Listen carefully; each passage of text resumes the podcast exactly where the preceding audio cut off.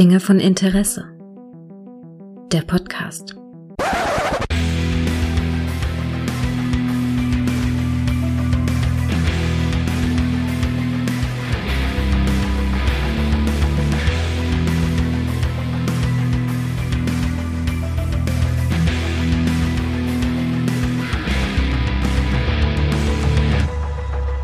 Hallo und herzlich willkommen zu einer weihnachtlichen Folge von Dinge von Interesse. Wir haben uns hier versammelt, um über einen, ja doch der, der beeindruckendsten Weihnachtsfilme aller Zeiten zu sprechen. Und um das zu tun, habe ich mir noch jemanden eingeladen, von dem ich weiß, dass er dieses Jahr ein sehr, sehr braver Podcaster gewesen ist. Hallo Kai. Ein weihnachtliches Hallo, Gregor, und an alle dort draußen. ja, Im Moment kann man dich ja täglich in, in deinem Weihnachtskalender hören. Man kann sagen, du bist also total in dem Weihnachtsthema drin, oder? Ja, irgendwie schon, obwohl das emotional noch gar nicht so richtig passiert ist. Also da fehlt mir noch so richtig so, ach, ich weiß nicht, also richtig in Weihnachtsstimmung bin ich noch nicht. Wie geht das dir? Gar nicht. Also ähm, äh, äh, es ist, äh, machen wir uns nichts vor, dieses Jahr ist speziell, ist sehr speziell und ich sehne mich sogar danach, Last Christmas mal zu hören. Nur um einfach irgendwie wieder so ein Gefühl dafür zu bekommen. Ähm, aber ich ähm, habe festgestellt, dass ich durchaus ein bisschen Bock habe, mir Weihnachtsfilme im Moment anzusehen.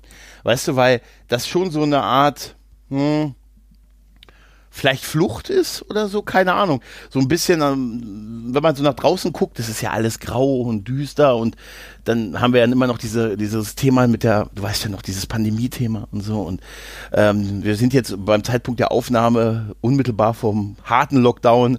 Da dachte ich mir, komm, da wird Zeit, äh, die Zeit mit äh, harten Weihnachtsfilmen irgendwie zu verbringen, um nicht ganz verrückt zu werden. Ja, der Film passt auch irgendwie. Der ist ja auch so ein bisschen, oh, wie soll man das beschreiben? Also der Film ah, ist so ein bisschen dystopisch, würde ich mal sagen. Und der passt auch irgendwie so ein bisschen in die aktuelle Zeit. Genau. Wir haben noch gar nicht gesagt, um welchem Film. Ähm, es geht nämlich, es geht um Die Geister, die ich rief. Oder wie er im Original heißt, Scrooge. Scrooge, ja, ja, genau. 1988 veröffentlicht und mit mhm. dem großartigen Bill Murray in der Hauptrolle. Das war übrigens seine erste Hauptrolle nach Ghostbusters. Äh, nach Ghostbusters 1 tatsächlich, ne? Ja, ich habe mich auch gewundert. Der hat so eine Lücke in seiner, in seiner Karriere, äh, in den Jahren unmittelbar vor dem Film. Der Film ist von 88. So die Jahre 85, 86, 87 war, war nicht so, da war er nicht so produktiv irgendwie, ne, was so, was so Filme anging, oder? Ja, er lebte in Paris und hat auch ernsthaft darüber nachgedacht, die Schauspielerei ganz aufzugeben. Ja, er war hier im, im kleinen Horrorladen war er noch zu sehen und äh, ja gut, ja, ansonsten ist nach Ghostbusters ja, war alles so 84 und so. Ja, tatsächlich, ja, Bill Murray ist, glaube ich, ja, der ist Legende, der Mann irgendwie, oder? Aber auch, weil er so ein schwieriger Charakter auch ist, ne? Ja, ist ein sehr schwieriger Charakter und auch bei der Produktion hier soll es irgendwie Probleme gegeben haben. Also da habe ich mir ein bisschen was rausgelesen und zwar ähm, soll es irgendwie Spannungen zwischen dem Regisseur Richard Donner gegeben haben und Bill mhm. Murray und ja, also offenbar soll dieser Regisseur ihn immer wieder aufgefordert haben, lauter zu reden oder Dinge lauter zu sagen. Und Bill Murray meinte später in einem Kommentar, äh, er denkt, er sei taub gewesen. ja, das zieht sich bei ihm so durch. Er hat ja mal bei äh, hier ähm, äh, Groundhouse ähm, und täglich grüßt das Murmeltier, hat er sich ja auch mit Harold Ramis äh, ja, die Freundschaft quasi ganz lange beendet gehabt.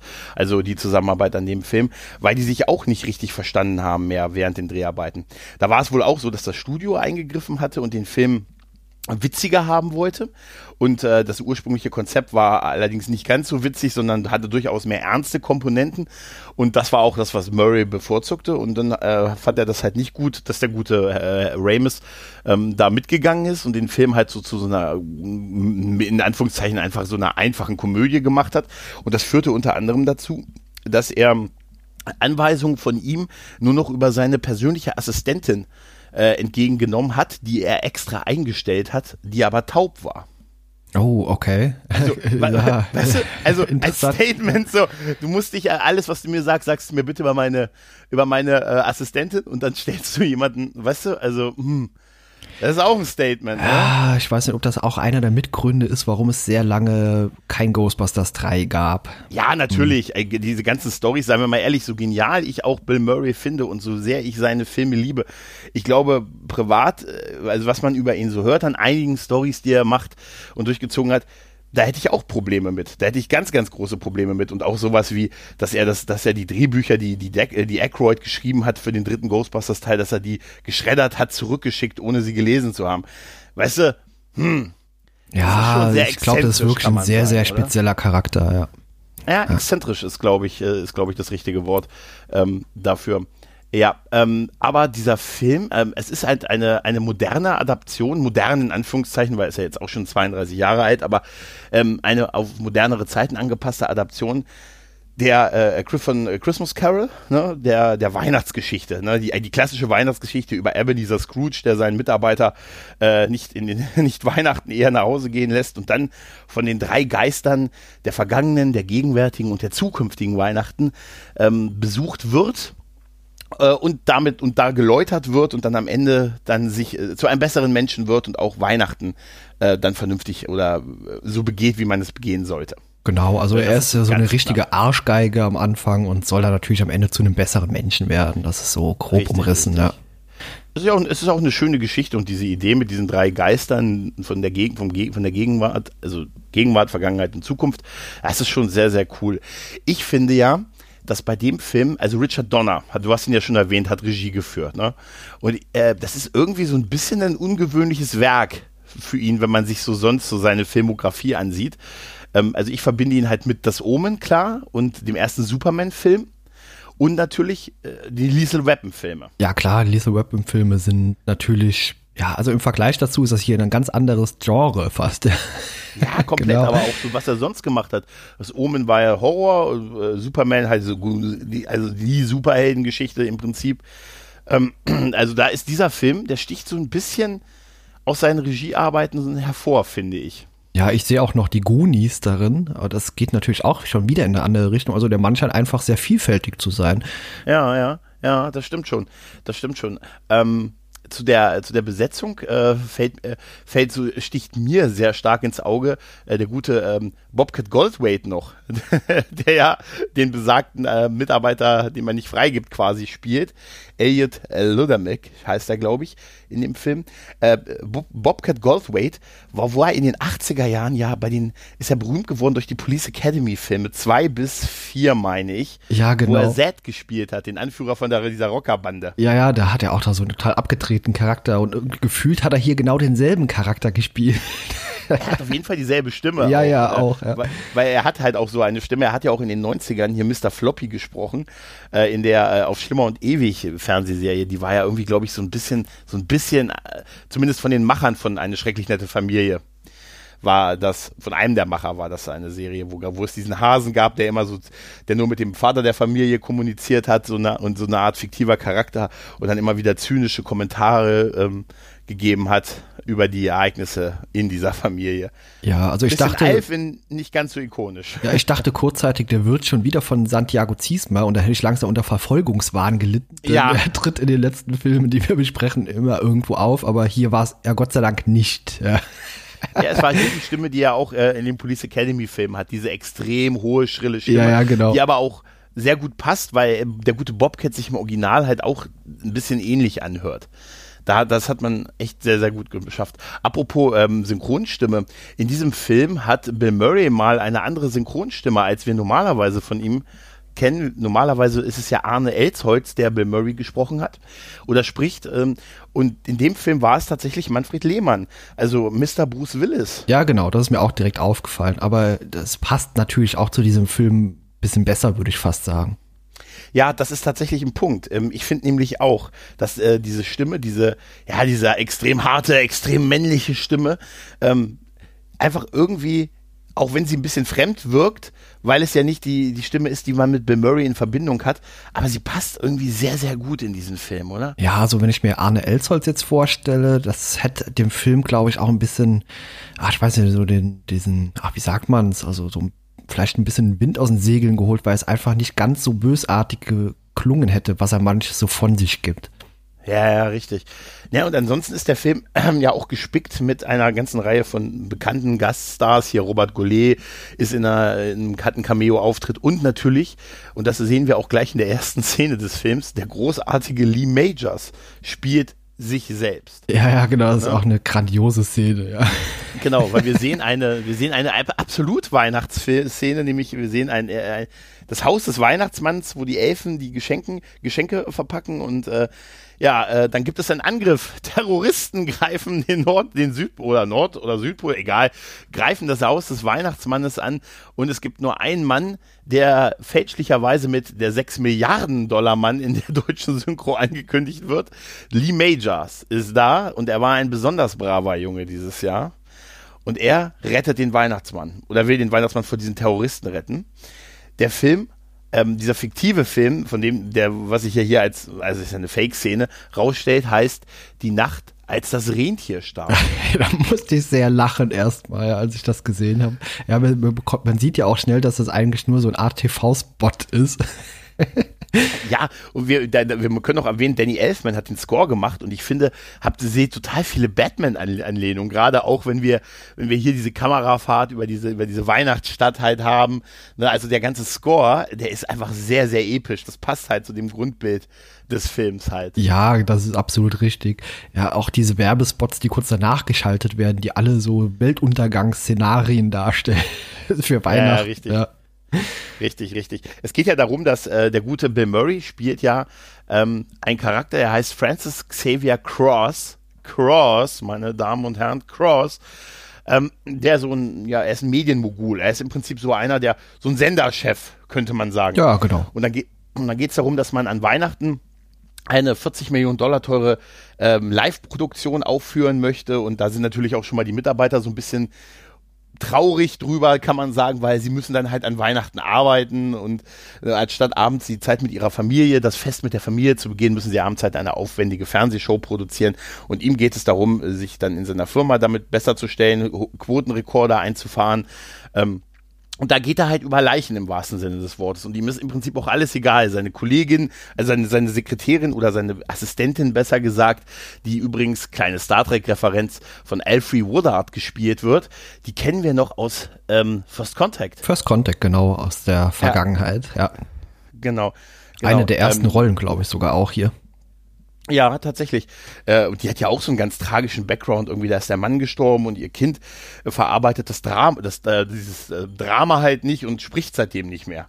Ne, also aber dem guten Francis ist das alles irgendwie egal. Er kriegt da eigentlich nichts mit. Er sieht nur sich, seine, seine Karriereoptionen und halt äh, die nächsten Höhepunkte, die er halt im, im, im, Fernsehen erreichen kann. Halt. Das ist sein einziges Ziel an der ganzen Geschichte. Und er beschreibt das ja in diesem Meeting, wo er die Leute da zusammenfaltet, ja auch ex, äh, extrem mit.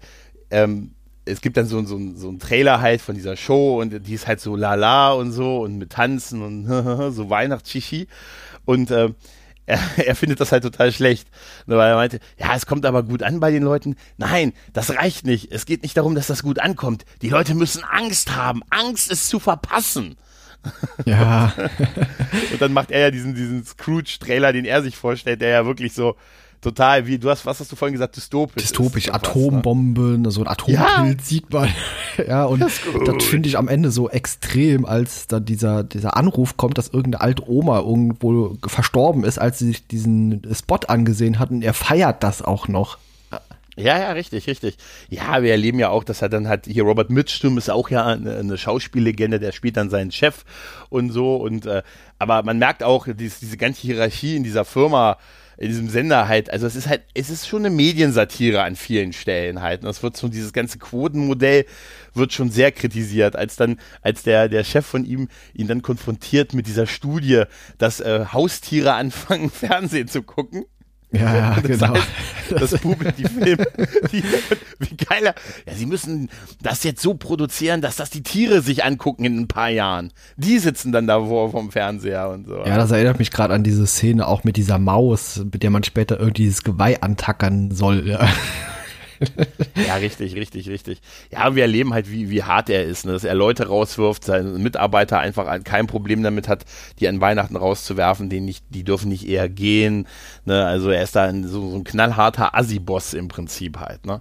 der nur nach vorne kommen will und dem eigentlich alle Menschen egal sind. Auch so das Verhältnis mit seinem Bruder, mit seiner, mit seiner Familie wird ja alles sehr, sehr distanziert halt gezeigt. Ne? Und was, was ihm halt wichtig ist, ist halt Anerkennung, Ruhm und äh, ja, Reichtum in dem Fall halt. So die äh, so klassische Ebenezer Scrooge Geschichte. Ja, genau. Ist dir aufgefallen, dass Bill Murrays Brüder alle hier in dem Film mitwirken? Aufgefallen nicht, ich habe es aber gelesen. Ah, okay. Ja, den einen zumindest Rollen. kannte ich sehr, denn es gibt ja noch den anderen Weihnachtsfilm, der etwa ja vorher, glaube ich, rausgekommen ist. Äh, Schöne Bescherung oder Hilfe, es weihnachtet sehr. Vielleicht erinnerst du dich mhm. mit dem guten Chevy ja. Chase daran. Und Natürlich. dort am Ende ist ja auch dieser Firmenchef, der auch so, mhm. so ein Arsch ist. Und das ist einer der Brüder von Bill Murray, der tritt hier auch kurz in Erscheinung. Ja, ich glaube auch so, so in Kleinstrollen, ja, ja, genau. und so, ne, sind, sind da auch welche äh, dabei. Ja, aber weißt du, was ich, ähm, er, er begegnet ja dann auch relativ schnell, äh, so der, die Ankündigung der drei Geister macht ja im Prinzip sein ehemaliger Chef, der schon sieben Jahre tot ist aber nach, nach seiner Aussage erst aussieht, wie als wenn er drei Jahre tot wäre. Ja, also auch dieser schwarze also, Humor steckt da auch drin ja, überall. Ja. Und, und das ist tatsächlich so ein Punkt, der Film ist ab zwölf Jahren frei. Ne? Und ich kann mich noch erinnern, als ich den so als zum ersten Mal von meinem Vater aus der Videothek mitgebracht bekommen habe, da war ich, ich weiß nicht, wie alt ich war. Ich würde jetzt mal sagen, Max, also eher noch nicht zwölf. Ähm, ich weiß, dass ich da den damals wirklich total verstörend fand. Ich fand den Film total hart für so eine, ich habe mit so einer Weihnachtskomödie mit dem Typen aus Ghostbusters gere gerechnet halt, ne? Also einfach so ein lustiger Weihnachtsfilm. Und dann hat der Film ja total harte Szenen, ne? So mit dem, mit dem Boss, der das bereut, aber dann als, als so eine Art Zombie zurückkommt und das aber bereut, dass er im Leben die falschen Prioritäten gesetzt hat und wo dann auch so die Maus aus dem Hinterkopf so raus äh, klingt, während er versucht, sich ein Whisky einzuschütten und der, dann schießt er ja auf ihn, auch sogar mit einer Knarre. Ja, genau. Das ganze. Das, als der, Whisky dann aus allen Löchern noch rausströmt. ja. ja, aber also ich habe Weißt du noch, wie das bei dir war, als du den Film das erste Mal gesehen hast? Den habe ich mit meiner Mutter damals, meine ich, auch an irgendeinem Weihnachten zusammengeguckt. Ich, also ich muss auch so 12, 13 gewesen sein. Aber da ich damals auch schon Highlander und solche Sachen gucken durfte, war ich da vielleicht schon ein bisschen abgehärteter. Also der hat mich jetzt nicht traumatisiert. Ich fand den hart, aber auch am Ende doch irgendwie wieder schön aufgelöst. Also, ah. Ja, also heute finde ich das auch, ähm, aber es sind so, so ein paar Szenen drin, wo ich mir sage, oh, es ist also, die sind schon sehr unangenehm hart. Also ich sag nur, wir, wir haben am Ende so eine Szene, wo er quasi bei seiner eigenen Beerdigung ist. Ne? Und wo dann seine Verwandten um seinen Sarg herumstehen und der Sarg wird dann ins Feuer äh, gefahren und er versucht noch seinen eigenen Sarg, das ist so, so ein schönes Sinnbild vor seiner Läuterung ja halt, ne? Er versucht dann noch seinen eigenen Sarg festzuhalten, der, der schafft es aber nicht und dann, dann sieht man, wie er drin im Sarg liegt und wie er versucht aus, ne, also an ja, die Decke vom Feuer da rauszukommen. Ja, und ja, die Füße brennen Szene. schon und das ist, ähm, als ich den jetzt nochmal gesehen habe in Vorbereitung hier drauf, habe ich mir gedacht, das war damals, weiß ich noch, die Szene, die mich jetzt nicht traumatisiert hat, aber die mich sehr verstört hat. Ja, definitiv. Weil ich sehr krass fand. Das ist also krass, aber genau wie bei dem äh, Zombie eben nochmals, wenn er ihn da aus dem Fenster mhm. raushält und dann tatsächlich auch fallen lässt und man diese Absturzszene sieht. Ja. Mhm. Ja, genau, aber das, das sind so Härten, die dieser Film durchaus hat, die ihn, finde ich, so, als wenn man ihn als Erwachsener guckt, die ihn irgendwie cool machen, ähm, aber so als, als Kind äh, kann ich mir schon vorstellen, dass der jetzt nicht so äh, in der Liga ist wie, weiß ich nicht, schöne Bescherung oder so. Nein, auf du? gar keinen Fall. Also ja? äh, das Wo ist einfach alles eine Weihnachtsstory ist. Das ist definitiv kein liebenswürdiger Film zu Beginn hier. Also der ist schon relativ hart, wenn man jetzt mit anderen Ver äh, Filmen wie eben Schöne Bescherung oder so vergleicht. Ja, du hast eben auch gesagt, die Szene, wo sein äh, verstorbener Boss ihn da aus dem Fenster hält und ihm ja, er kündigt ihm ja die Ankunft dieser drei Geister an und er hält ihn dann ja aus dem, aus dem Fenster, was ein sehr krasser Shot ist, ne, dass er ihn so durch die Scheibe drückt und dann hängt er dann in der Luft und, und da sagt er noch, äh, ja, wenn du mich jetzt fallen lässt, dann werden alle denken, ich habe Selbstmord begangen. Und so und das ja das ist total krass. Also wie gesagt ich fand das da also das rechtfertigt schon das Zwölfer ähm, die Zwölfer Altersbeschränkung halt ne? Ja auf jeden Fall das ja. unterstütze ich auf jeden Fall. Ja, ich denke auch, das sind definitiv keine Kinderfilme. Also viel jünger sollte man auf gar keinen Fall sein, wenn man sich sowas hier anguckt. Ja, es lebt aber natürlich auch sehr stark wirklich auch von der ganzen Performance von Bill. Ja, man, ich sag dir, also ich habe dir glaube ich die Tage geschrieben, äh, ja, Bill Murray ist hier quasi äh, so eine Glanzphase von ihm. Ja, definitiv. Also da hat er noch, da hat er noch Bock Ne? Ja, korrekt. Oder, oder vielleicht wieder Bock, weil er hat so ein paar Szenen in dem Film, wo er einfach nur so Gesichtsbewegungen macht, wo ich sage, das wirkt total improvisiert, als er diesen Scrooge-Trailer sieht, wo er dann so den Mund aufreißt und so, ah, macht und so, ne? Oder auch in dem Restaurant, wo er mit seinem Chef ist und er dann diese Vision hat, dass das, der Typ, der hinten das Essen flambiert, selber in Flammen steht. Ja, ne? schon ein bisschen und, Overacting, ja. Ja, es, ist, es hat so ein, ähm, es soll ja ihn wahnsinnig wirken lassen vor seinen Gegenüberparts, die halt diese Visionen nicht sehen. Ja, genau. Auch dieses ja? Auge in dem Glas und so, solche Szenen. Ja, ja aber das ist sowas. Ich finde, bei Bill Murray hat man immer, ähm, man merkt irgendwie, ob er Bock drauf hatte. auf was er da gerade macht. ja, das merkt Fun man Fact eindeutig, bei, ja. Fun Fact bei Ghostbusters 2 finde ich, dass man es nicht immer merkt, dass er Bock drauf hatte. ja, ja, das ist richtig. Und das war ein Jahr später. Also ich, ich glaube wirklich, dass der ist so ein, ich glaube wirklich, der ist so, ähm, wirklich so ein Typ auch, wenn er keinen Bock hat, dann hat er keinen Bock. Halt, ne? ja, wir haben eben auch schon ein bisschen über die Darsteller gesprochen, aber da muss dir doch auch mhm. hier Karen Allen als Claire Phillips, die Freundin, aufgefallen sein, wer das ist, oder? Ja, natürlich, natürlich ist mir das aufgefallen. Ne? Aber äh, ganz ehrlich, äh, Karen Allen ist doch auch, ich meine, woher kennen wir sie denn am meisten? Ne? Also im Prinzip ist es doch, ich, ich überlege gerade so richtig. Ja, eigentlich nur aus Jäger des verlorenen Schatzes. Also das, ja. damit verbinde ich sie direkt. Und da gibt es ja auch eine schöne Andeutung im Film, als in dieser, bei dem ersten Stimmt, Geist. war sie dann auch dabei. Nee, ja. nee, im, also jetzt hier in dem Film, äh, als äh, die in dieser Vergangenheit sind mit dem ersten Geist. Und mhm. da treffen die sich ja an dieser Kneipe oder diesem Geschäft und da kriegt er diese Tür vor den Latz gehauen. Und da hat die mhm. gute Karen Allen eine Zeitung in der Hand, auf der Indiana Jones abgebildet ist. Ja, stimmt. Sie war die Freundin von ihm oder wurde dann die Freundin im ersten Teil von Indie und war dann nochmal im, im äh, vierten Teil, von dem wir behaupten, dass es ihn nicht gegeben hat. Ich weiß nicht, von was war du redest. Ja. Ich weiß auch nicht, von was. Es ist halt eine klassische Trilogie ja, bei Genau. Warum sagt mir das eigentlich immer jeder? Wenn ich, wenn ich Teil 4 erwähne, ich weiß nicht, wovon du redest. Das ist so ein Selbstschutz. Aber er, äh, also sein Chef hat ihm ja seine, die Geister angekündigt und dann haben wir ja unterschiedliche Geister, ne? Und der auch der Geist, der, äh, der Taxifahrergeist ist mein Liebling. Ja, der ist schon cool. Ich Aber ich muss sagen, die Geister an sich wirken ja gar nicht so enorm gruselig oder unheimlich. Nee, gar nicht, gar nicht. Im Gegenteil der Taxifahrer, der Taxifahrergeist ist total super, weil er ihn auch immer wieder verarscht und ihm halt wirklich ernsthaft einen Spiegel vorhält. Dieses, wo er durch die Tür geht und Bill hinterher ist und gegen die Tür knallt äh, und er dann nochmal durch die Tür dann durchguckt, weil er ja ein Geist ist und er halt nicht ne, und der haha, dann will er ihn noch schlagen, haut dann aber auch gegen die Tür. Das ist schon sehr schöne Situation. Ja, ja, sehr schön, ja. Ja, und dann erleben wir ja auch, ähm, auch so durch diese Geister der Vergangenheit, Gegenwart und, und äh, Zukunft, ähm, wie es dazu kam halt, ne, dass er viel, viel Zeit vom Fernseher verbracht hat, ne, und daher kommt diese Liebe zu, zu diesem Medium im Prinzip, zu Shows halt, ne, und ähm, ja, dass sein Vater seine Familienverhältnisse nicht gerade die einfachsten gewesen sind. Ja, der muss schon sehr traumatische Erlebnisse dort gehabt haben. An was bekommt er von seinem Vater geschenkt? Irgendwie ein Pfund Fleisch oder was war das? Ja, genau. Und äh, da, da musste ich, da musste ich tatsächlich auch lachen, wo dieser, dieser Geist der Vergangenheit, der Taxifahrergeist, äh, sagte, ach, guck dir das erstmal an dann, dann, dann wirst du sehen, wie sehr dich das mitnimmt. Und äh, da sagt er, er sehr, ach, das hier, kann, zeig mir, was du willst, das ist für mich, an mir perlt das alles ab. Und dann sagt er ja, er ja, also auch Attila hat geheult wie ein, Schlo äh, ein Schlosshund, als er, ähm, ja, als super, er seine Mutter dann das erste Mal, das erste Mal gesehen hat.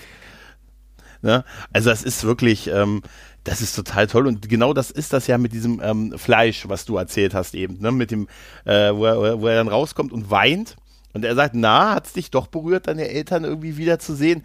Und äh, er sagt, nein, weil ich da ein, ein Stück Kobefleisch gesehen habe, was ich als Kind nicht zu schätzen wusste. Das kostet heute 40 Dollar. Ja, oh, ja. Erst denkt man ja, okay, er hat es begriffen und dann kommt so ein Spruch hinterher und dann haut man sich gleich ja, wieder an die Stirn. Ja er hat es ja so ein bisschen. Ich glaube, er hat da. Er, ja, da, kann da, ein bisschen Ausrede der, gewesen sein, ja. Ja, genau, da ist er ja schon, schon so auch so in der Phase und so halt, ne. Dann ist man ja auch noch auf dieser, dieser, dieser Party und so. Und man sieht ja, wie er sich dann schon so als, als jüngerer Typ verhalten hat, wo er, wo er tolle Haare hat. Ne? Diese, diese abstehende, diese längere Friese, die er auf dieser Party hat, ist total großartig. Ja, definitiv. Ja. ja.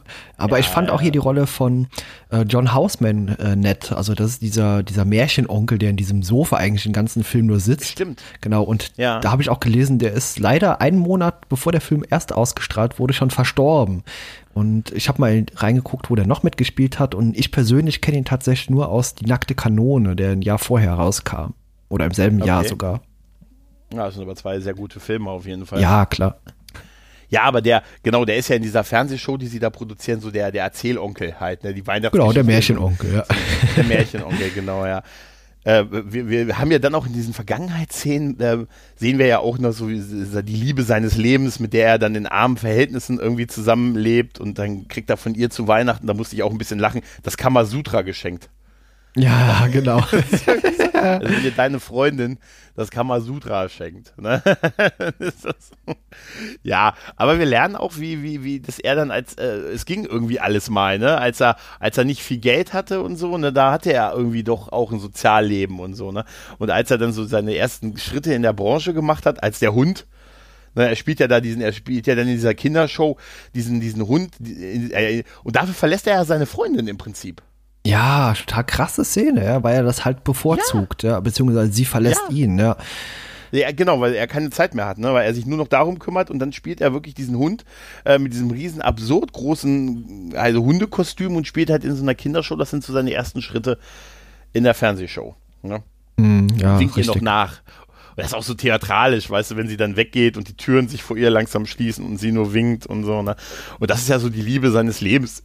Er hat nie wieder äh, eine, eine Frau irgendwie äh, gefunden oder. Ja, das scheint aber so beidseitig irgendwie zu sein. Als die nach 15 Jahren, glaube ich, wurde uns gesagt, erstmalig wiederseht äh, sahen, wirkte das immer noch sehr vertraut und ja, also die scheinen beide irgendwie einander gut zu finden, immer noch. Ja, klar, das siehst du ja auch, als sie sich äh, bei jeder Szene, wo die sich halt wiedersehen, da funkt schon so ein bisschen. Die haben eine ganz gute Chemie beide miteinander. Ja, das stimmt. Ja. ja. Auch innerhalb des Films, also die beiden Darsteller, das wirkt auch so, dass die beiden sich doch gut verstehen. Also das wirkt jetzt nicht so irgendwie aufgesetzt. Ich fand auch tatsächlich diese Kulisse, die sie da gebaut haben für diese für dieses äh, Fernsehstück, was sie an Heiligabend aufführen wollen, diese diese diese Scrooge Neuinterpretierung, ne? Ähm, irgendwie diese Kulissen sahen auch irgendwie sehr cool aus. Ja, sah auch nett aus. Was, ja. Ne? ja, also mit diesem, mit dem Fake-Schnee und dann diese alten, es hat schon so als Setting auch was, weißt du, dann so diese verwinkelten Straßen, dann alles so mit halt Schnee und also man fühlt so, hat so richtig so, so, so, so eine Weihnachtsstimmung, wenn die dann dann so ihren viktorianisches 19. Jahrhundert Kostüm da rumlaufen und so. Und das, das, das hat schon was, ne? weil wir landen ja immer wieder auch auf dem Set und ähm, lernen ja dann auch den, den Regisseur kennen von diesem Ding und alles und äh, der gute, gute Bill verfällt ja zwischen den, zwischen den einzelnen ähm, Rückblenden äh, oder Ausblicken in sein Leben ja auch immer wieder genau in sein altes Muster halt zurück, ne? Dass er halt äh, ja, mehr daran interessiert ist, dass das da ein Riesending wird halt. Ne? Und kriegt halt wirklich nicht mit, was bei so den Menschen in seinem Umfeld passiert. Das, das interessiert ja, ihn auch nicht so richtig. Ja, ja, aber, aber der Film nimmt sich tatsächlich Zeit, das zu zeigen. Also dass der, der Bobcat Goldthwait ist ein gutes Beispiel, der entlassen von ihm wird und dann ähm, verlässt ihn auch noch, na gut, das ist ein bisschen vielleicht übertrieben, und dann verlässt ihn auch noch seine Frau und nimmt das Kind mit und so. Und ja, der hat ja auch nur Pech, wird der wird ja als äh, in jeder ja. Szene nur als äh, Pechvogel dargestellt. Dann kommt hier das Auto und natürlich trifft ihn die, die große Wasserwelle aus dem ja, ja, Kram richtig. und der Schnaps oder was, die fällt, der fällt ihm dadurch auch noch auf den Boden. Also das ist ein großer Pechvogel einfach. Ja, richtig. Ja, aber das geht dann darin so nach dem Motto, ja, was kannst du ertragen? Ne? Wie viel, irgendwie, wie, wie viel kann dir passieren? Das geht ja dann darin, äh, im, im Ende des Films ja schon darin über, dass er äh, sich eine Knarre besorgt und äh, ja, seinen, seinen Chef, äh, betrunken seinen Chef umbringen möchte. Genau, der läuft halt Amok. Halt entlassen hat. Ja. Ne? Er läuft Amok, ja, das ist schon, das ist auch so ein, so ein total hartes, hartes Thema, weil zwischendurch äh, wird, wird ja, wird ja Bill im Prinzip durch die, die anderen Geister halt auch noch genau auch diese ganzen Sachen gezeigt, ne? Was, was mit den Menschen ist, ne? Was mit seiner Assistentin ist, mit dem, mit, mit ihrem Sohn, der nicht redet und äh, mit den ganzen Dramen, die sich da so abspielen, auch bei seinem Bruder und der Familie. Aber was er halt überhaupt ihn nicht interessiert und dass er, äh, dass, wie, wie arschig er sich da auch zum Teil halt auch verhält. Ja, ist schon extrem. Also, so einen Chef Ja. möchte man nicht haben. Ja. Aber die gibt's. Ja, die, diese Vögel gibt's. Ja, ja, natürlich, klar. Da, da ist die Szene auch, auch hier mit dem, mit dem, äh, ist es da mit dem Obdachlosen, den er da irgendwie, der, der erfroren ist? Oh, das ist eine krasse Szene. Also da, da haben mir alle Haare gestanden, als ich das gesehen warum habe. bist du nicht, warum bist du nicht reingegangen? Dann hättest du eine gesunde Gesichtsfarbe. Ja. Ne? Und es ist, Alter, und wo er dann da selbst eingesperrt ist in diesem Keller und sagt, wie komme ich denn hier raus? Da ist eine Tür. Da ist doch eine Tür, oder? Und dann äh, sagt er, bricht er ja durch diese Tür durch beim zweiten Anlauf ne, und sagt, das muss eine Tür sein mit, ich zitiere ihn, weil es da am wenigsten nach Urin stinkt. Ja. Aber, aber das musste ich sagen, diesen Durchbruch, den er da hat, ähm, weil es gibt ja diese Übergänge aus diesen Traumsequenzen von den Geistern äh, in die reale Welt halt, ne? Meistens ja so mit so einem Schockeffekt, ne? Und da ist dieser, da ist dieser Übergang sehr, sehr schön, weil er von, ähm, also er bricht durch diese Tür durch und äh, landet auf dem Set quasi von seinem, ähm, von seinem äh, von seiner Produktion und er, äh, und er rutscht da so dieses, dieses Stück Straße runter und fällt, knallt, knallt in so, an, an so ein Fass, was sich dann verselbstständigt hat und dann irgendwie eine Mitarbeiterin der Produktion noch überrollt. ja, zum vierten Aber Mal. dieser- Die hat ja auch Pech. Also Ja. ja. aber auch durch ihn ausgelöst. Aber ich muss sagen, man sieht bei dieser Szene, wenn er da runterrutscht, dass das wirklich Murray war und das sieht wirklich aus wie, alter Gott, hoffentlich verletzt er sich nicht. ja, ne? genau. Voll, du siehst wirklich, dass der, der, also das wirkt eher so wie, ja okay, das ist beim Drehen, dann haben sie halt doch die Aufnahme genommen und so, aber der, der wirkte sehr unkontrolliert, als er da runterrutscht auf dem Fake-Schnee. Ja, das stimmt, ja. Aber es sah gut Ja, aus, ja. ja. Also ich, wie gesagt, ich mochte diese Kulisse sehr gerne und na klar, die Frau haben wir jetzt noch gar nicht erwähnt, die bekommt ja ständig irgendwas an Latz oder irgendwie Arm gebrochen und die sieht ja am Ende sehr Ja. ramponiert aus, ja. Also so schöne Ja, Running. Gags mit drin, ja. Ja, aber sie kriegt ja zumindest am Ende noch ein kleines Goodie. Ne? Ein, ein kleines Goodie kriegt sie ja. Ja, Unter genau. einen Nistelzweig. Ne? Genau. Nein, aber es ist ja auch, ihm begegnet ja auch zwischendurch auch, und es ist so viel Situationskomik drin, auch nochmal der, der Tod. Ne? Aber erst ist es äh, ein Darsteller, der den Tod spielt. Ne? Er macht ja diesen Fahrstuhl am Fand ich auch klasse, steht, ja. Und steht da dieser, dieses riesige, dieses riesige Deadman-Kostüm. Ja, da war hab ich auch, fand ich auch super, ja. Ich vor allem, wie er da reagiert drauf, ja. Und vor allem, und- wie auch die Beteiligten, die drumrum stehen, das äh, auffassen, so. Geh weg, hier, du hast Mhm. Ja, den erschrocken, weg da. Ja. Ja, und wir können ja an der Stelle der Produktion ja auch sagen, ähm, es könnte ja wirklich sein, dass das der Tod ist, aber das ist er da noch nicht. Nee. Ne? Das ist wirklich dann, wenn man dann genauer hinsieht oder die Kamera hochgeht, siehst du halt, dass es so eine Billo-Maske ist, aber ich finde es immer beeindruckend, wenn das so ein großes, ähm, so eine große Gestalt dann so dargestellt wird. Ich hoffe immer, dass das zwei kleine Leute sind, die aufeinander stehen. Weißt du? ja, ja, ja, wer weiß. Ja, aber der, äh, später gibt's ja dann den echten Tod nochmal und der sieht dann nochmal richtig beeindruckend aus. Ja, der hat irgendwie so, ein- so, eine, so eine Fernsehfresse, habe ich in meinen Notizen stehen. Also so, so, so einen Ja. kleinen Monitor. Aber viel cooler finde ich ja, was er unter seinem Mantel hat. Ja, unter seinem Mantel hat er äh, ja andere Geister, ne? Ja, irgendwelche komischen Figuren und die sahen richtig cool aus. Also, das war keine singen Animation, das noch. sind so Puppen. Ja. Ja, ja, da, das ist eindeutig eine, Puppen, Ja, ja. eine Puppenszene. Man sieht ja das, äh, das, das Gerippe im Prinzip und darunter dann so drei Puppen. Also Grusel-Muppets Ja, also- irgendwie, ja. Ja, ja, ja, Grusel Muppets passt super, weil es ja witzig ist, weil dann steht dieser Tod quasi im Fahrstuhl vor ihm und er denkt, es ist halt wieder dieser, dieser Fake, ähm, Tod aus der Produktion und äh, sagt dann, ja komm jetzt hier, Ben, ne, du bist das doch quasi, ne, macht dann so diesen, diesen Schleier auf, also beziehungsweise diese, diese Kutte, die der Tod da trägt und dann sieht er halt diese drei Geister hinter dem Gerippe. Ja, Das genau. sieht echt, das sieht Sieht super Sieht aus, super ja. aus. Genau, ich glaube, das hätte man mit ja. äh, Spezialeffekten in der Zeit bei weitem nicht so gut hinbekommen. Das würde auch beschissen aussehen heutzutage, aber diese Puppen, die sehen super aus noch. Ja, richtig, richtig. Er hat ja auch äh, durch, durch die Geister ja dann äh, einmal, ja gut, seine, wo es herkommt, ne, seine Kindheit, das Elternhaus, äh, die, das schwierige Verhältnis zu seinem Bruder, ähm, dann später, wie er sich in seinem Umfeld so verhalten hat und so äh, Beziehungen geopfert hat und alles dem untergeordnet hat und dann auch gezeigt bekommen hat, wie, er, wie, wie es endet halt, ne, so weiß er, der einsame, verbitterte alte Mann. Ne? Mhm, genau. Und dann aber, dann unerwartet kommt Bobcat zurück. Ne? Ja, der begrüßt ihn ja sehr herzlich. äh, ja, ja. mit der Knarre. Mit einem, ja, mit der Knarre und er ist einfach, äh, Bobcat ist äh, gefrustet halt durch das alles, was ihm passiert ist und er hat jetzt die Schnauze voll und er will sich rächen und diese ganze Szene ist schon echt irre. Wenn er auf ihn schießt, äh, der einfach nur so, so, weißt du, sich hinter Tischen versteckt, hinter Preisen, ne? Und er schießt einfach auf ihn und erzählt ihm nochmal so währenddessen sein ganzes Leid. Sie haben mich entlassen und mein, weil alles natürlich jetzt ein bisschen sehr melodramatisch, ne? Ja, ist alles sehr dick, dick aufgetragen jetzt hier Ja. auch. Ja. Dann hat mich meine Frau verlassen, die hat die Kinder mitgenommen, mein Vermieter hat mich rausgeschmissen und äh, weil mein Hund hat die Katze gebissen und dann hat mein Auto und die Katze den Hund überfahren und so. Also schon ein bisschen Ja, sehr das dick. wirkte extrem dick aufgetragen, weil das für mich auch nie so wirkt, als wären da jetzt mehrere Tage im Film vergangen. Das wirkt wie alles an einem Tag passiert, weißt du? Ja, äh, darüber reden die beiden ja. Ja. Die reden da ja. Er sagt ja, äh, also es muss an einem Tag sein, weil der gute Bobcat sagt ja auch, ich hatte einen beschissenen Tag. Und äh, darauf erwidert ja äh, Murray äh, auch, er will gar nicht wissen, was ich für einen beschissenen Ja, Tag genau, hatte. korrekt, Also, ja. also die, die besprechen das ja genau so. Ne? Und dieses Rauslaufen von ihm dann und versuchen, während er die ganze Zeit auf ihn schießt, das ist schon total urig, wie er, so- wie er, wie er das ist auch so, so ein Ding, was mir passiert. Da schießt einer auf mich und ich warte, bis der Fahrstuhl kommt. ja, ja, das ist immer die beste Idee, ja.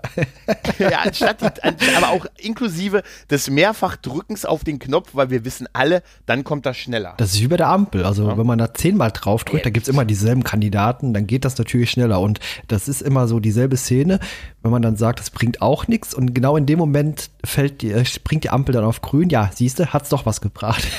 Ja, ich bin da total, ich bin da total überzeugt von, dass das so funktioniert. Wie geil er auch, aber nicht, aber da war ich ein bisschen stolz auf ihn, dass er nicht mal versucht hat, die Treppe zu gehen, sondern dass er wirklich auf den Fahrstuhl gewartet hat. Und da in dem Fahrstuhl, da, da, da entkommst du, der kommt ja auch auf den letzten Drücker quasi und da, da kannst du schon im, da entkommst du einem Amokläufer in den Fahrstuhl und dann steht der Tod vor dir. genau. Ja, die, diesmal der Richtige. Also nicht nur der im Pelzkostüm. Diesmal, der- diesmal der richtige. Da habe ich mir gesagt, das ist das beste Beispiel vom, vom Regen in die Traufe äh, gekommen. Und dann haben wir ja noch diese letzte sehr harte äh, Szene, ne, was, was so aus den Leuten halt wird. Ne, also auch mit dem Sohn seiner, ähm, seiner äh, Assistentin und Pipapo und halt, und diese Szene, die ich vorhin schon beschrieben habe, mit seiner Beerdigung halt, ne? Und die hat mich damals wirklich echt verstört, weil dieser Moment, wenn er dann da, er denkt erst, sein Bruder liegt im Sarg und dann sieht er aber, dass sein Bruder mit seiner Frau da steht, sonst keiner, nur der Priester noch und sagt, wer liegt in dem Sarg, wer liegt da drin, das ist meine Beerdigung und dann, ich lebe doch noch und dann, wenn dieser Sarg ins Feuer fährt und er versucht, ihn zurückzuziehen und helft mir doch, helft mir doch, ich will leben, ich will leben und das dann im Sarg äh, ihn dann reinschaltet und ich frage mich immer, wie sie diesen Effekt gemacht haben, dass, ähm, dass die Beine, dass die Füße brennen. Weißt du, der, wenn die Kamera ist so hinter seinem Kopf und so und Ja, ich denke, das war ein Gut, das wird ein Stuntman. Stuntman. Ja, ja, klar, das war Ja. ein Stuntman. Und das sah auch äh, nicht so nach dem Feuer aus, wie es draußen gelodert hat. Das sah eher aus, als wäre da irgendwie so ein bisschen Gas drunter. Und ja, ja, aber es sieht das ja der Effekt wirkt sehr gut. Und das, äh, ich weiß nicht, es gibt auch so eine beklemmende Stimmung, wenn man sich selber vorstellt, man liegt in so einem Sarg und guckt sich zu, wie unten die Füße anfangen zu brennen. Das ist schon krass. Horrorvorstellung. Ja, total. Totale Horrorvorstellung. Das ist auch sehr geil von ihm gespielt gewesen, ne? obwohl ich es immer so ein bisschen, weil die Kamera ist halt oben da, wo der Sargdeckel war, also kann er nicht wirklich mit den Händen an, die, an, die, an den Sargdeckel schlagen, sondern muss so, so wie so seine Fäuste vor seinem Gesicht so halten, dass er diesen Effekt halt haben. Ja, genau. Das wirkt dann so ein bisschen, naja gut, es passt, aber weil es ja auch nur eine Traumsequenz ist. Ne? Und die geht ja dann über, dass er zurückkommt, dass er quasi aus dem Fahrstuhl rauskommt, noch am Schreien. Ne? Eigentlich denkt er, er brennt und dann kommt er aber raus und ist dann total happy, er ist total glücklich, ähm, weil er gemerkt hat, er lebt. Ich lebe. Ich lebe noch. Und steht, was passiert dir? Du drehst dich um und stehst von einem Typen mit einer Knarre. Ja, genau. Nein, das, Super äh, bei- gefilmt, bei- ja. das ist beides so großartig, dass er äh, vor dem Typen mit der Knarre es schafft in den Fahrstuhl und dann der Tod vor ihm steht. Genau. Ne? Und dass er dann quasi dem Tod entkommt und wieder vor dem Typen mit der Knarre steht. Ja, vor allem dem Tod auch du? wirklich erstmal ins Auge guckt. Ja, das soll das ja auch symbolisieren. Ja. Aber dann habe ich mich wirklich bei dieser Szene, ich liebe diese Szene, wenn er so total euphorisch dann ist und Bobcat erzählt, Mensch, ist alles so super, ich lebe und ich weiß das jetzt zu schätzen und hey, dich, bei dir, das kriegen wir auch wieder hin und der sichtlich irritiert ist von dem, was da passiert. Also, dass er, dass er sogar zwischendurch sagt, ähm, äh, la, tun Sie mir nichts. Ja, zur, ja genau. Spiel, ne? Spiel, Spiel er großartig an der Stelle, ja. Ja, Ja, total beide, drüber, er- aber super, ja. Ja, wie er ihn, er wirft ihn ja quasi an die Wand und dann macht er hier so, hier weißt du, so am, ja, am Bäuchlein küssen, ne? Ja, ja, genau. so, das mache ich jetzt nur noch. Und wie geil, du siehst förmlich, wie unangenehm das dem guten Bobcat ist. total, ja. Aber das ist so Murray, das ist wirklich so Murray ist Murray at, at the best halt, äh, diese Szene. Und er, ähm, und äh, er quasi, er rekrutiert ihn dann ja auch, sagt dann hier, du bist wieder eingestellt zum doppelten, dreifachen Lohn und du wirst hier Stellvertreter, aber du musst mir jetzt helfen und er will quasi ja jetzt die Weihnachtsbotschaft überbringen und äh, ja, im Prinzip sich seinen, seinen Fehlern stellen und bei dieser, ähm, ja, bei dieser Show quasi auftreten und so ein bisschen sagen, was er gelernt hat halt ne? und seine Fehler wieder gut machen, ne? Ja, genau. Ja, Und äh, Ja, das Der gute lernt er ja auch relativ Bob schnell dann. Ja, richtig. Und das wird ja landesweit übertragen und davor, äh, da ist es genau halt der Zeitpunkt, wo er dann halt auch so ein bisschen beichtet, ne, wie er so sein, ne, was er in seinem Leben alles falsch gemacht hat und ähnlich, was sein Chef vorher zu ihm gesagt hat, ne? Ja, Ich fand Also auch die Szene krass aus der Zukunft. weil Wir sehen ja nicht nur ihn selbst bei der Beerdigung, sondern auch eben dieses kleine Kind, äh, das in Mhm. der Psychiatrie gelandet ist, deswegen. Oh, Das ist ja das Kind seiner Assistentin. ja, ja, ne? genau. Das heißt, Genau. er hat es jetzt hier in der Hand, dem Kind an der Stelle in der Gegenwart zu helfen auch. Und das wird uns ja hier genau damit vor Augen geführt. Also er hat es selbst in der Hand. Auch als schlechter Mensch kann man gute Dinge bewirken. Mhm, genau, richtig. Und ähm, er lernt halt, dass also seine Handlungen Konsequenzen haben, ne? Und, Korrekt, ähm, ja. Also mehr als nur dieses mir ist alles scheißegal und so oder es geht mir nur um mich, aber wie, wie direkt oder indirekt äh, die auf andere Auswirkungen haben. Ja, vor allem auch diese Szene mit geführt, ne? diesem äh, Bettler, der da wirklich äh, verstorben in dieser Kanalisation sitzt, dieses arme Schwein. Ja. Äh, sagt Ja, man, dass ja. diese Szene wirkt ja noch viel gruseliger, weil der der sitzt ja nicht einfach nur da tot, sondern der grinst ja auch noch wie ein Honigkuchenpferd, so tiefgefroren. Ja, Ja, ja. Und das ist ja noch eine krasse Hand, Szene, ja. ja. Ja, total, ja, ja, klar, klar. Und äh, auch, dass er ihn dann so ein bisschen fast anschreit, ja, aber bist- wie bist du denn so, bist du nicht reingegangen oder so? Ne? Also das ist ja auch so ein Aus, äh, Ausdruck von Hilflosigkeit, die er da hat. Ja, genau. Ja. Aber auf jeden Fall ist dann bei, macht er ja dann, äh, dann covert er ja quasi oder ne, holt sich dann, geht dann quasi selbst auf Sendung in dieser Show und, und beichtet dann quasi und gelobt Läuterung und Besserung und äh, ähm, Bobcat unterstützt das dadurch, dass er äh, mit, dass er jetzt seine Knarre für etwas Gutes nutzt und damit quasi so dass so die, dass, dass, dass die Leute in der Regie halt so unter Kontrolle halt hält, inklusive auch des sehr schleimigen Regisseurs, den wir vorher schon kennengelernt haben.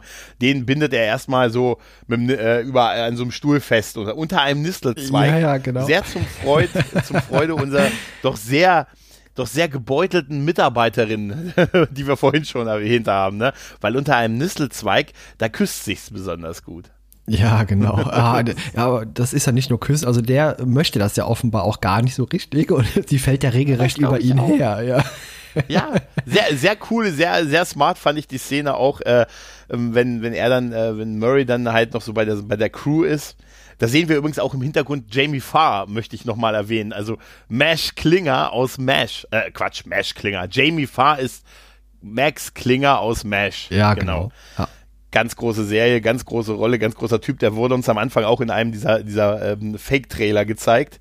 Und ganz großartig. Und da ist ja auch diese Szene, wo Bill Murray das mit dem Nistelzweig erzählt. Und da steht ja dann diese, diese Tänzerin da, ne? Und äh, das ist schon sehr, weißt du, das ist schon sehr der, der Leading Man, weißt du, sie, sie zieht ihn dann so ran mit der Krawatte und die küssen sich da unter dem Nistelzweig und so. Da dachte ich so, als ich das vorhin wieder gesehen habe, dachte ich so, Chapeau, Mr. Murray, Chapeau. ja, stimmt. Ja. ja. Aber wir haben ja gar nicht über die, den zweiten Geist gesprochen, diese Frau. Ja, Die haben Mhm. wir irgendwie komplett übergangen. Da gibt's ja auch eine schöne Anmerkung noch. Und die quetscht ihm ja an einer Stelle so e- extrem in die Lippe. Und das äh, soll wohl tatsächlich bei ihm Hämatome und Schmerzen über mehrere Tage verursacht haben. Und so mussten die Dreharbeiten sogar unterbrochen werden. Ja, ist krass, ne? Ja, krass. Das ist echt total krass. Also überleg mal, was, was, was, was das auch kosten wird, wenn du so eine Produktion auch nur mal so ein paar Tage anhältst. Ja, Ne? ich habe mich gefragt, äh, konnten die sich nicht ausstehen und die hat das extra festgemacht? Oder, weil man als Darsteller, man versucht ja trotzdem, sich nicht gegenseitig zu verletzen oder so. Man hat ja in der Regel auch irgendwie so ein Gefühl dafür, aber dass sie so fest dazu quetscht, dass äh, die Lippe so ramponiert ist, dass die Dreharbeiten mehrere Tage unterbrochen werden müssen, das ist schon krass, oder? Ja, ich habe schon gedacht, sie war schon, war schon froh, dass äh, sie nicht diesen, diesen Weg runtergeschubst hat, wo ich vorhin gemeint habe, wo so aussieht, ja, ja. die Kontrolle verloren. In Wirklichkeit hat sie da wahrscheinlich gesagt, Bill, ich halte dich, mach dir keine Sorgen, mein Freund. ja, aber, aber das ist schon sehr, sehr, sehr toll. Also ich, ich mag auch sehr stark dieses, dieses Ende, wenn er dann im Prinzip so den Geist des Weihnachtens dann nochmal so für alle, ne, äh, so, so für alle, äh, also das nochmal so erklärt, was er gelernt hat und, und äh, dass er jetzt ein anderer Mensch wird und dann ist ja auch, auch ähm, Karen Allen ist ja auch da und er holt sie dann auch vor die Kamera und äh, auch sehr charmant, wo er sagt, Welt, ne? Und äh, er, er stellt sie ja quasi so den Leuten vor. Sie heißt ja, in dem Film heißt sie Claire, genau, genau. Claire Phillips heißt mhm. sie, genau. Und dann sagt er, ähm, Welt, Claire, Claire, Welt. Ja, mhm. Ja, das ist schon, schon sehr schön. Und äh, dann ist ja auch, äh, wenn er, wenn er denn den Leuten ein, ein frohes Weihnachten wünscht, ist ja auch der, der, der kommt ja der kleine Junge an von der Assistentin halt von Elfie Woodard und nimmt so seine Hand und äh, als er dann so sagt und ein frohes Weihnachten und dann sagt der Junge irgendwie zu ihm so und, und Gottes Segen auf euren Wegen oder irgendwie so ähnlich. Ne? Also noch so ein Segenspruch. Ja, genau. Und dann hat er in dem Moment ja auch Tränen in den Augen, weil der Sohn halt, also der, der Junge plötzlich redet. Ja, ist auch ja. eine schöne Szene, ja, genau. Also der Film verbindet am Ende, also der Film ist teilweise echt trüber mit der Darstellung und auch äh, enorm gruselig finde ich den teilweise. Also wie gesagt, verschiedene Szenen haben wir ja angesprochen, wie diese arme Socke in dieser Kanalisation oder hier diese drei wirklich gut aussehenden äh, Püppchen beim Tod äh, im Bauch. genau, und ja. an sich hat der am Ende aber doch eine schöne Botschaft. Ja, definitiv. Es ist halt diese Botschaft äh, des äh, ja, von, von Weihnachten. Es ist halt genau diese Botschaft, die, die diese Geschichte hat. Da ist du so, du bist du so, so ein verbitterter, karriereoptimierender Typ, ähm, und, und dich interessiert alles andere nichts außer dich selbst und dann versuchst du noch so aus Weihnachten Kapital zu schlagen und so und dann wird dir quasi so ein bisschen äh, die Fehler deines Lebens so ein bisschen aufgezeigt und vor allen Dingen, das ist ja eigentlich das Schöne an dieser Geschichte, auch an dieser Originalgeschichte von Charles Dickens, ist ja dieses, dass so, wie es, wie es dazu kam, wie es ist und was draus wird. Mhm. Ja. Das, das ist ja das Tolle auch. Deshalb ist das ja auch so eine zeitlose Geschichte und so oft adaptiert worden. Ja. Welche Adaption ja. gefällt dir am besten? Oder wie viele kennst Doctor du? Doctor Who. Die von Doctor Who mit Matt Smith, mit den, mit den Haien im Himmel. Ah, okay, ich glaube, die habe ich noch nicht gesehen. ja, ich persönlich ich bin ja eh so ein Puppenfan und ich finde auch die äh, Geschichte hier mit den Muppets, die finde ich auch super gemacht. Nein. Also auch die auch. Ich mag äh, die, ähm, die Muppet äh, Weihnachtsgeschichte. Ich mag natürlich den Film, liebe ich auch. Ähm, klar, und äh, die selbst oder die Grundzüge dieser Story hat es auch beim, äh, beim 11. Doktor gegeben, in, einer, in einem Christmas Special, wo es auch hingehört. Und das ist mein Lieblings-Christmas okay. Special mhm. von Doctor Who. Cool. Und da ist es, da ist der Doktor natürlich, der Geist der vergangenen ah, Okay, ja, werde ich mal gucken aber, müssen demnächst noch. Aber ganz ehrlich, kannst du dir da eine bessere Figur dafür vorstellen, als jemand wie der Doktor? Nee, perfekt besetzt eigentlich. Ja, so. ja. ist super, wie er mit der TARDIS, äh, genau, er ist einfach die, die musst du wirklich unbedingt mal gucken. Die ist ganz, ganz großartig. Die ist von 2010 ähm, und war das erste Christmas Special von, von Matt Smith. Ja gut, gehört, das sollte dann, dann bald ich, kommen. Ich bin in der sechsten Staffel irgendwo, dann sollte das, das auch müsste, zeitnah das kommen. müsste da schon gewesen sein. Das müsste da schon, okay. das ist in der, das ist, ähm, das gehört nicht zur fünften Staffel, sondern die Weihnachtsfolge ist ja immer die erste Folge der nächsten ja. Season. Das müsste dann die erste Folge der, das ist auf jeden Fall vor, der, vor dem Astronauten-Zweiteiler in der sechsten Staffel. Ach, okay, dann hat vielleicht mein Player die auch einfach übersprungen. Da muss ich mal die Reihenfolge überprüfen. Ja. Guck die mal, glaub mir, der Doktor ist da, das ist perfekt für, dieses, für diese Geschichte. Okay, wirklich. ja, sehr cool. Nee, aber die sind, die ist halt wirklich, die ist halt wirklich super und, und bei dem Film auch. Äh, was man noch äh, sagen kann, danach geht's ja in diesen, ähm, geht's ja dann in diesen Song über, den alle singen, ne? Und im Abspann haben wir ja noch Bill Murray, der auch noch ein bisschen anders, äh, und das fand ich auch so großartig, mit dem Publikum spricht, ne? Mm, genau, ne? ja. Er schön. geht ja dann hin und sagt ja dann im Original, sagt er Feed Me Seymour, was eine Anspielung ist auf den kleinen Horrorladen, ne? Äh, da hat er das auch gesagt. und bei dem, und dann spricht er ja mit dem Publikum, während der Song gesungen wird, ne? Hey, und jetzt nur die Männer. Hm, die richtigen Männer. Jetzt erstmal die richtigen Männer, ne? Und jetzt ja. die Frauen. Lieber erstmal die richtigen Frauen. Und jetzt die, die, die, rechte Seite des Kinos, die linke Seite des Kinos. Und jetzt du, du Typ, du hast die ganze Zeit gequatscht in der Vorführung. Das, ich frage mich, ob das so ein bisschen improvisiert gewesen ist, weil oh, das, kann das ich mir gut vorstellen. sehr cool. Ja. Aber es gibt ja auch Ja, enorm ja. viele Anspielungen innerhalb des Films, auf die man auch gar nicht so alle so eingehen kann, weil vieles auch gar nicht hierzulande so bekannt ist. Einzige, was mir noch aufgefallen ist, ist eben dieser kleine Golfball, den er aus seinem Mund zieht. Und du kennst ja vielleicht den Film auch mit ihm Caddy-Check und darauf soll das auch eine, ein Hinweis sein. Ja, richtig, richtig, richtig. Ja, natürlich, klar, Kellycheck, klar. Ähm, äh, hast du den Hund erkannt, der bei der Familie, bei seinem Bruder wohnt? Äh, El Bandi, oder? Ja, ist, der, ist Buck aus äh, eine Ja, ja. Familie. Ja, genau. Also ist derselbe Hund Ja, ja, gewesen genau. zumindest. Also ich weiß gar nicht, ob der Buck hieß, aber ist auf jeden Fall derselbe Hund. Ja, ich glaube, wir haben dieselben Trivia-Einträge gelesen in der Vorbereitung. Es kommt davon, ja, es kommt davon, wenn man Wikipedia nutzt. ja, das kommt auch davon, wenn Nein. man erst gestern Abend gefragt wird, ob man das machen will. Ja. Ich, ich, ich hätte es auch die Nacht noch gemacht, hätte ich rechtzeitig geguckt. Nein das, nein, das stimmt. Nein, es ist einfach ein, ein schöner Weihnachtsfilm, der, finde ich, äh, den man in dieser Zeit und so jetzt vielleicht auch nochmal gut gucken kann, der einfach auch eine schöne Weihnachtsgeschichte zeigt, allerdings tatsächlich ein paar Gruselelemente beinhaltet, aber so diese ganze Botschaft, ähm, mal so zur Ruhe zu kommen, so auf sein Leben zurückzugucken, wo, wo man herkommt, was man so gemacht hat, wo man ist und wo man vielleicht mal sein möchte, finde ich irgendwie, finde ich, passt sehr schön in diese Zeit. Und gerade das ist in diesem Film durchaus sehr, sehr spektakulär umgesetzt halt, ne? Und gerade auch wenn du jemanden wie, wie Bill Murray als Hauptdarsteller hast und, und wenn der Film anfängt mit einer Szene mit Lee Majors, was willst du mehr? grandios dargestellt. Aber ja, klar, der Film passt auch heute sehr gut rein, denn viele aktuelle Menschen, die ein bisschen schräg denken, sollten sich auch mal vor Augen führen, welche Handlungen oder welche Konsequenzen ihre Handlungen aktuell vielleicht haben könnten. Ah, ah. Ach, du meinst, dass die, dass, ähm, wenn Menschen jetzt Fehler machen, dass das in 14 Tagen Konsequenzen haben könnte? Ah, wer weiß. Ja. Ich finde das ja weiß, sowieso ein bisschen weiß. absurd. Also äh, mal ganz kurz einen kleinen politischen Aspekt einzubringen. Äh, man hat jetzt einen Lockdown ab Mittwoch. Soweit äh, nach den aktuellen Informationen. Das finde ich eigentlich sehr, sehr fragwürdig. Eigentlich hätte man den ab morgen machen müssen, denn äh, jetzt laufen alle natürlich in den zwei Tagen auf einmal in die Städte.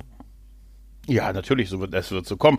Ich habe vorhin schon äh, Szenen, äh, also GIFs aus Game of Thrones äh, getwittert, ne? einmal die äh, Battle of the Bastards, ne? wo die alle gedrängt zusammen sind Ja. und nach Luft schnappen, ne? weil sie drohen, äh, also zu ersticken.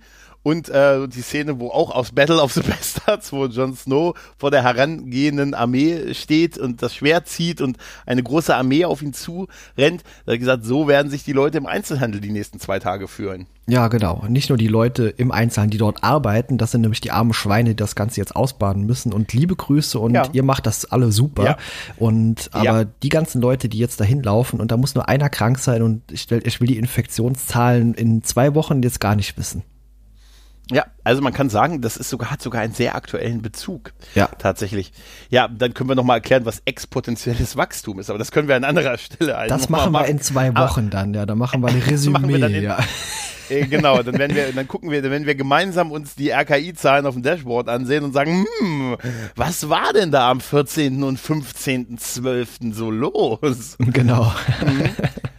Aha, es ist einfach so traurig. Man Ja. muss drüber lachen und es ist eigentlich nicht zum Lachen, aber es ist einfach Genau, genau. trostlos. Ja. Bleibt zu Hause und hört Podcasts, denn äh, im Moment, das, da macht ihr was Vernünftiges, weil äh, ihr bringt euch und andere nicht im Moment in Gefahr. Und äh, wir produzieren fleißig Podcasts, vor allen Dingen der gute Kai beim Retrocast. Ja, du wirst ist- demnächst auch hat noch mal viel zu getan. hören sein. Der tut im Moment viel, dass ihr eigentlich jeden Tag mindestens eine, eine Folge hören könnt. Und äh, ja, ansonsten kann man ja echt nur sagen, guckt ruhig diesen Film, guckt ruhig Weihnachtsfilm. Ich glaube, ein bisschen, ein bisschen Positives und ein bisschen was Vertrautes, Heimliches, Heimeliges, das können wir im Moment alle ganz gut gebrauchen. Ich muss noch an den Satz denken, den du mal gesagt hast, äh, als ich bei dir gewesen bin, wo wir auch über, über Zocken an Weihnachten gesprochen haben, wo du gesagt hast, man spürt förmlich die Heizung im Rücken. Ja, Weißt du? das sollte Weil man. so früher als Kind, ja. Und jetzt könnte man auch die Heizung im Rücken spüren, zu Hause bleiben und einen schönen Podcast hören und vielleicht auch noch ein schönes Filmchen dazu gucken. Oder danach. Oder besser davor eigentlich. Aber egal. Genau, schaut Genau. alle möglichen Weihnachtsfilme, schöne Bescherung hier, die Geister, die schrieb. Natürlich auch, Ja. was ansonsten so an Weihnachten immer läuft. Stirb langsam. genau. Ja, die bekanntesten also, da, da Weihnachtsfilme. ganz kurz.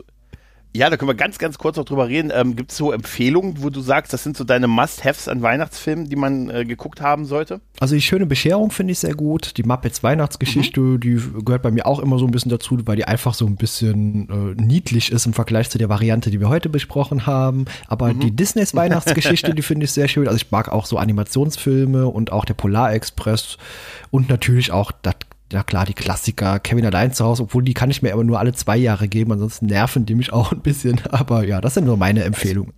Also, also Kevin allein zu Hause habe ich mir schon gegeben, tatsächlich. Uh, ja. Hm, hast du dich auch immer in dem Film gefragt, warum sie das Haus komplett weihnachtlich geschmückt sind, geschmückt haben, wenn sie dann doch wegfahren wollten über Weihnachten? Ja, und wie resistent sind diese Einbrecher gegen alle möglichen körperlichen Schäden? ich, hab, ich habe folgende Theorie. Die Frage ist doch, der Vater der Familie, womit verdient er das Geld, um mit zehn Kindern ne, über Weihnachten wegfahren zu können und trotzdem dieses Haus so weihnachtlich zu hinterlassen? Hausverteidigungssysteme. Und das Kind ist nicht, und Kevin ist eine Waffe, die dagelassen wurde. Ah, okay, ja, interessante Perspektive. ja. Ich vermute, dass das der wahre Grund dahinter ist. Aus dieser Perspektive nee, glaube, müsste man den Film mal gucken und dann genau aus dieser Perspektive auch besprechen. Und jetzt schicken wir eine Waffe nach New York. genau. Nein, nein, ich glaube, dass äh, die Antwort wird wahrscheinlich sein, das Haus muss trotzdem weihnachtlich so geschmückt sein, damit Einbrecher nicht denken, dass keiner da ist.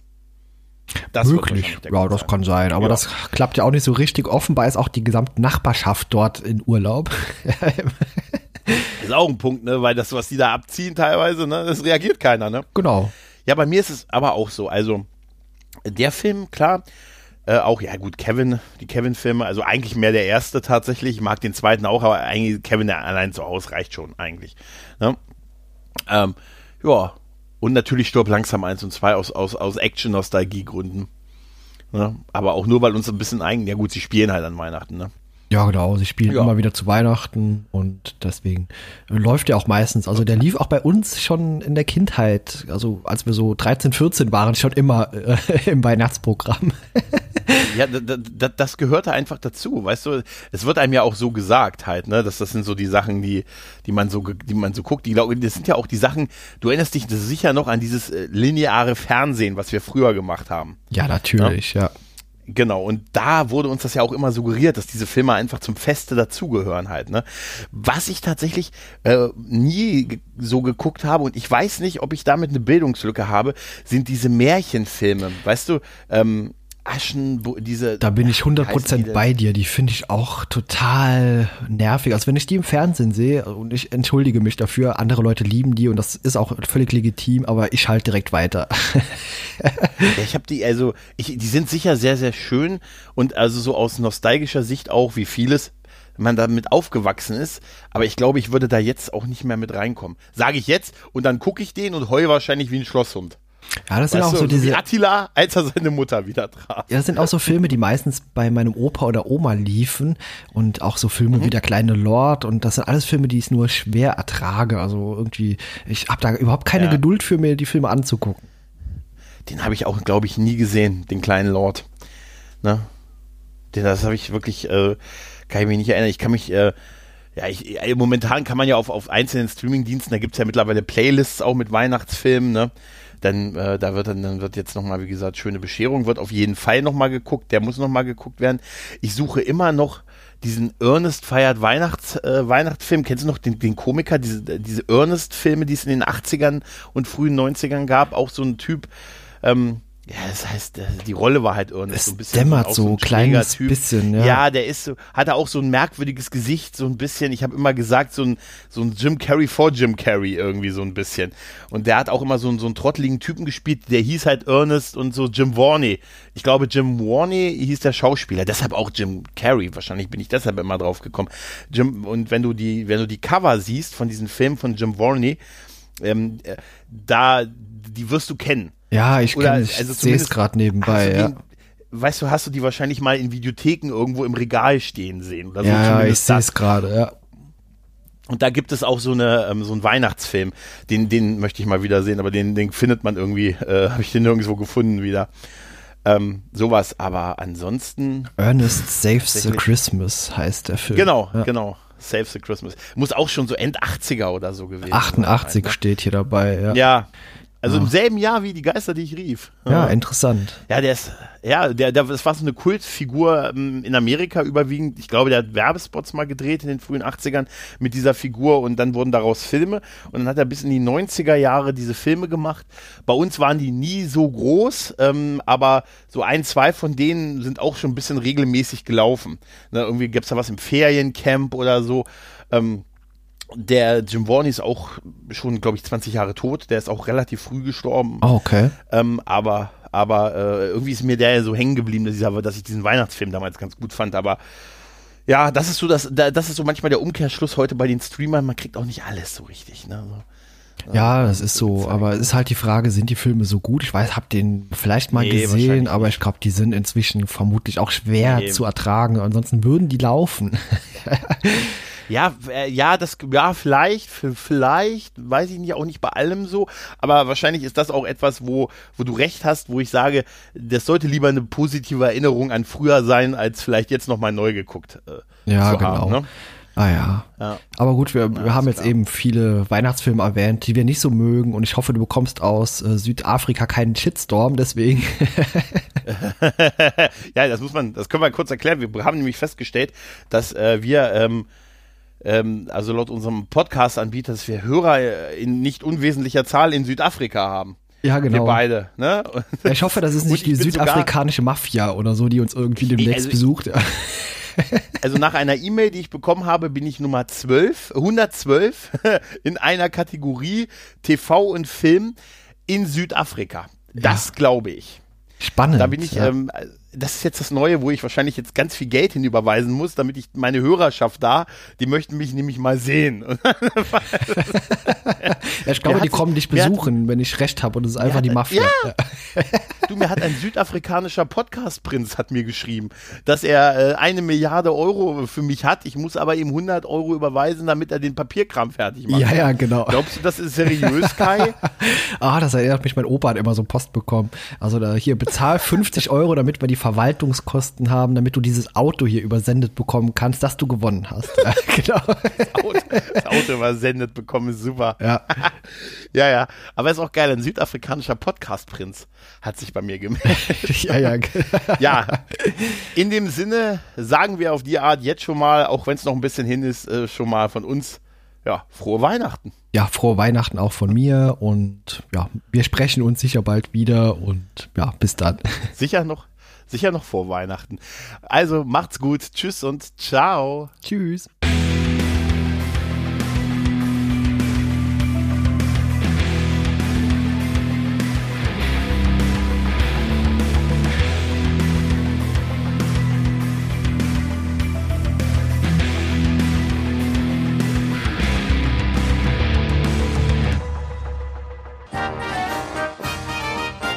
Eine Produktion des Podcast Imperiums.